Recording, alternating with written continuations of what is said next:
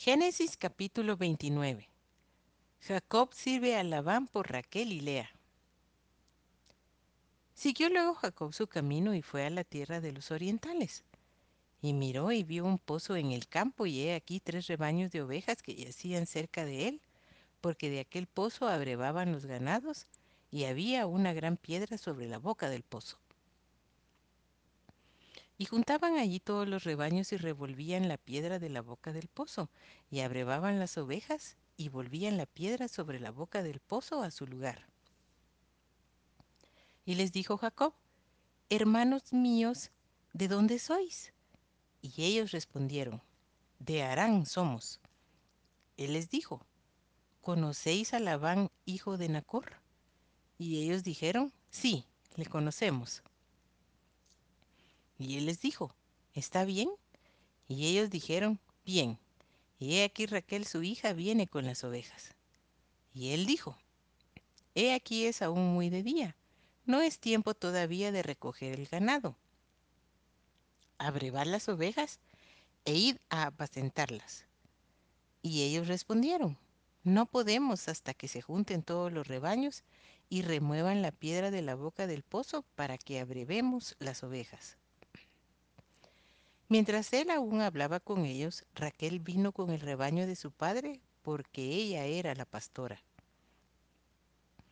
Y sucedió que cuando Jacob vio a Raquel, hija de Labán, hermano de su madre, y las ovejas de Labán, el hermano de su madre, se acercó Jacob y removió la piedra de la boca del pozo y abrevó el rebaño de Labán, hermano de su madre.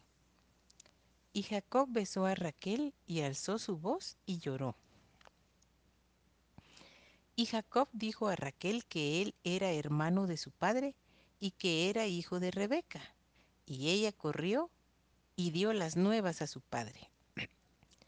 Así que oyó Labán las nuevas de Jacob, hijo de su hermana, corrió a recibirlo y lo abrazó, lo besó y lo trajo a su casa, y él contó a Labán todas estas cosas. Y Labán le dijo, Ciertamente hueso mío y carne mía eres y estuvo con él durante un mes. Entonces dijo Labán a Jacob, por ser tú mi hermano, ¿me servirás de balde? Dime cuál será tu salario. Y Labán tenía dos hijas. El nombre de la mayor era Lea y el nombre de la menor Raquel. Y los ojos de Lea eran delicados, pero Raquel era de lindo semblante y de hermoso parecer. Y Jacob amó a Raquel y dijo, Yo te serviré siete años por Raquel, tu hija menor. Y Labán respondió, Mejor es que te la dé a ti y no que la dé a otro hombre. Quédate conmigo. Así sirvió Jacob por Raquel siete años, y le parecieron como pocos días porque la amaba. Entonces dijo Jacob a Labán, Dame mi mujer porque mi tiempo se ha cumplido para unirme a ella. Entonces Labán juntó a todos los varones de aquel lugar e hizo banquete.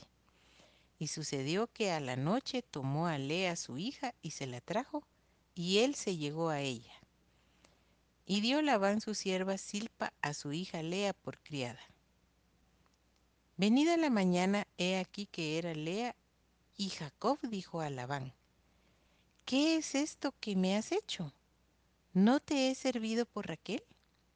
¿Por qué pues me has engañado? Y Labán respondió, No se hace así en nuestro lugar que se dé la menor antes que la mayor. Cumple la semana de esta y se te dará también la otra, por el servicio que hagas conmigo otros siete años. E hizo Jacob así, y cumplió la semana de aquella, y él le dio a Raquel su hija por mujer. Y dio Labán a Raquel su hija, su sierva Bilha, por criada. Y se llegó también a Raquel y la amó también más que a Lea, y sirvió a Labán aún otros siete años. Y vio Jehová que Lea era menospreciada y le dio hijos, pero Raquel era estéril. Y concibió Lea y dio a luz un hijo y llamó su nombre Rubén, porque dijo, ha mirado Jehová mi aflicción, ahora por tanto me amará mi marido. Concibió otra vez y dio a luz un hijo, y dijo, por cuanto oyó Jehová que yo era menospreciada, me ha dado también este. Y llamó su nombre Simeón. Y concibió otra vez y dio a luz un hijo, y dijo, Ahora esta vez se unirá mi marido conmigo, porque le he dado a luz tres hijos. Por tanto llamó su nombre Leví. Concibió otra vez y dio a luz un hijo, y dijo, Esta vez alabaré a Jehová. Por esto llamó su nombre Judá, y dejó de dar a luz.